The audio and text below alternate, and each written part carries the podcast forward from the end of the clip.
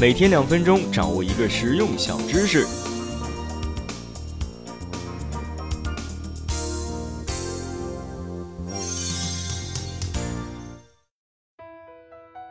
话说呀，中国近代史上的风云人物曾国藩建立了自己的不朽基业，但是呢，他这个人啊，却并不怎么聪明，甚至呢，还有些傻。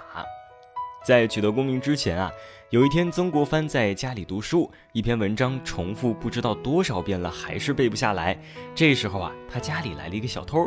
潜伏在他家的屋檐下，希望等曾国藩睡觉之后呢，再顺点东西。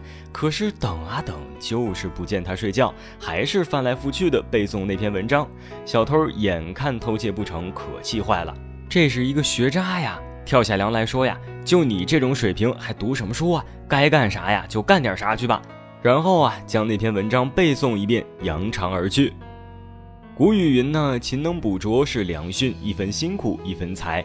那小偷的记忆力真好，听曾国藩读了几遍的就能背下来。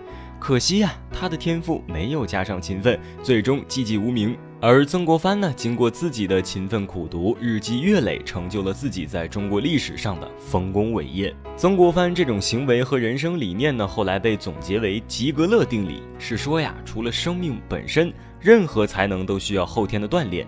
这世上有神童、天赋异禀之人，但是没有后来的持续学习，最终也只能和那个小偷一样，泯然众人矣。对职场人士来说啊，学习力决定了你的职场竞争力；对一个企业来说呢，它的竞争力和优势同样在于不断的学习。通用电气公司能成长为一家世界顶级的企业，靠的就是不断的学习，不断的以全球公司为师。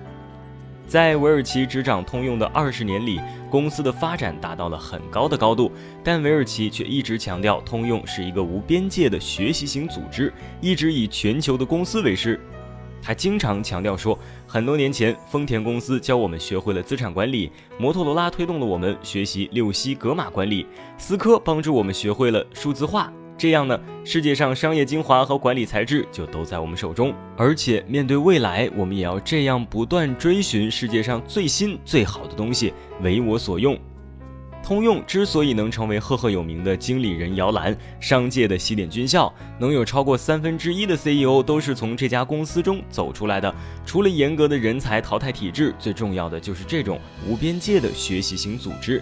在这样的组织下，每一个经理人无时无刻不在自觉地精心雕刻自己。正是因为坚持不断的学习，创下了连续二十年盈利的辉煌。因此呢，我们需要注意到，这个世界上没有人能只靠天分成功。